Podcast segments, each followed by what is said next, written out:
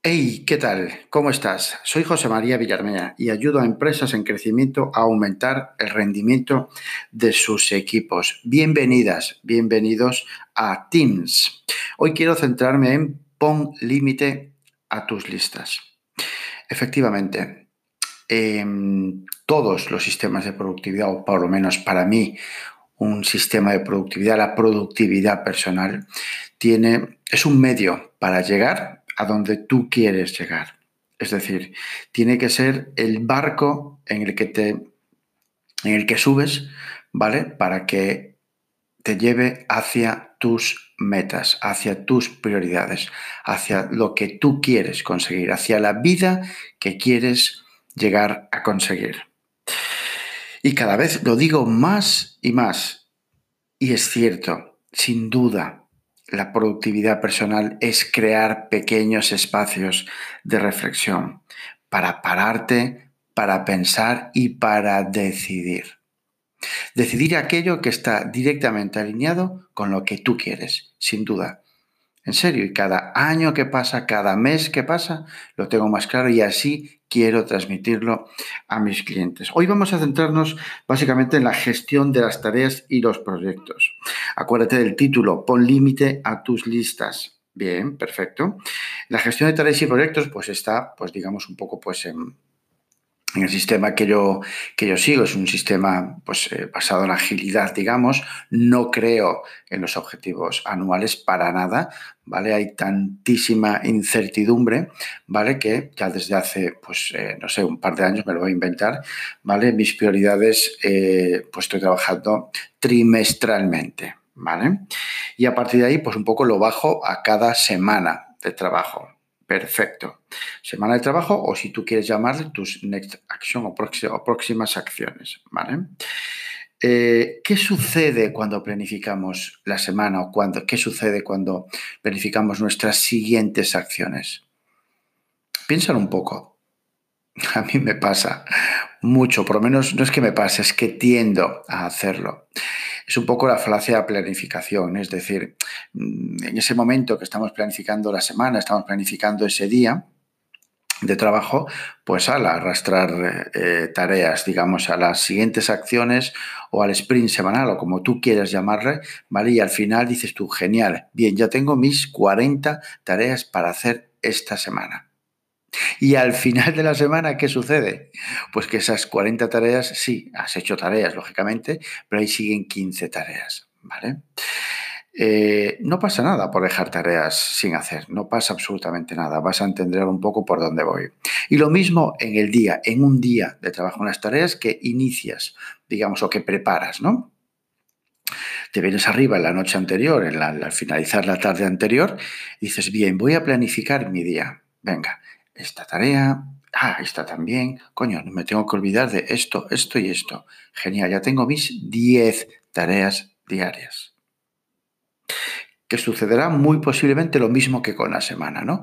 Que al final del día, pues nos encontremos con 3, 4, 2 o 5 tareas sin hacer. No es el problema tareas sin hacer. Dejar tareas sin hacer no es una cuestión de problema, y la, palabra problema está mal dicha en este caso, ¿no? Pero no es un, un hándicap, ¿vale? El dejar tareas sin hacer, no nos tiene que generar frustración.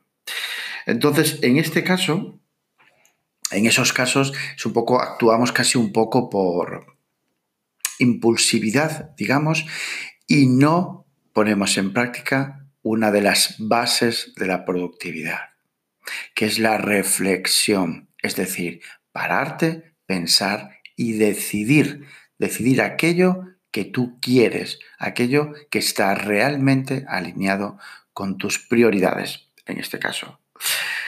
¿Vale? Eh, ¿Y tú cómo haces, José María? ¿Cómo lo solucionas? O sea, para no venirte arriba y seleccionar 150 tareas en la semana y otras 60 o 70 en un día. Bueno, a ver, eh, suelo decidir, digamos, o priorizar mis tareas, están, están etiquetadas, digamos, de alguna manera, por prioridad, o trabajo por prioridad, por energía y tiempo. Prioridad en el sentido de qué es lo más prioritario que tengo que hacer, ¿vale? Energía, todas las tareas las tengo etiquetadas con alta energía, media energía o baja energía. ¿Qué significa eso? Bueno, pues que lógicamente cada uno de nosotros tenemos un cronotipo, cada uno de nosotros tenemos nuestro mejor momento, ese momento donde más rendimos, donde exprimimos al máximo nuestro talento. Ahí es donde meto esas tareas de alta energía y en función de cómo vaya el día o me siente me sienta, mejor dicho, en ese momento selecciono en función de la energía. Y por último, el tiempo, que aunque no las tengo etiquetadas, el tiempo que me pueden llevar, ¿vale? Si tengo tiempo, el, tengo en cuenta el tiempo del que dispongo para seleccionar esas tareas. Entonces, aquí empieza un poco, digamos, el, cómo hago para eh, parar, decidir, parar, pensar y decidir. Y aquí entran, es genial, de verdad, y os lo digo, empezad a probarlo después de escuchar esto. Y es poner límite de tareas a tus listas. Tiene un poder, iba a decir una palabrota, pero tiene un poder alucinante.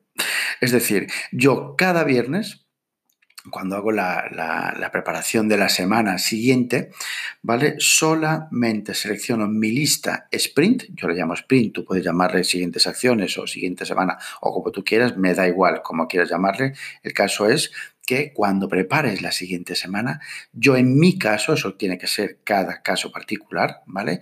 Le pongo un límite y son 10 tareas en el sprint semanal.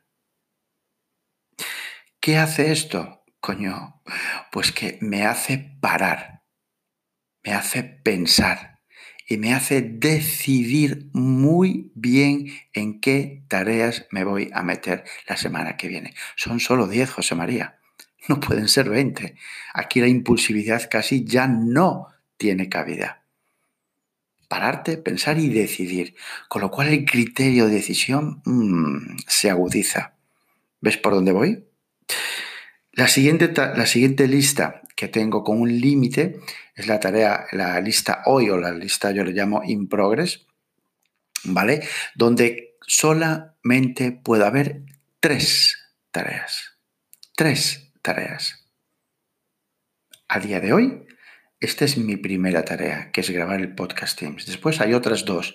Sí, muy posiblemente, ¿vale? Puedo hacer otras tres más, pero no va a haber cabida para ninguna otra tarea hoy sin que al menos, al menos, Pula acabe, termine una de esas tareas.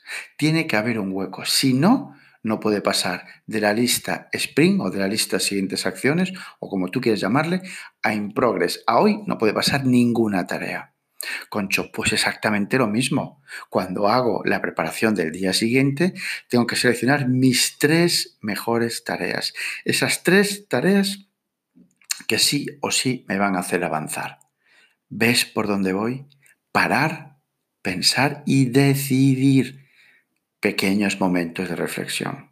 Y por último, que esto lo introduje relativamente hace poco, en la lista en espera, en la lista waiting, ¿no? Aquellas cosas que, que mm, aquellas cosas, aquellas tareas que tenemos en espera, y es acojonante porque es al final un cajón desastre donde sí, sí, se revisa, pero no se tiene en cuenta.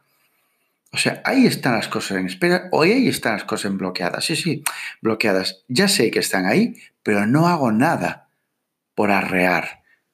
No hago nada por quitar tareas de ahí. No hago nada por azuzar a la gente que tiene cosas pendientes conmigo. Simplemente es una lista cajón desastre de en espera bloqueado.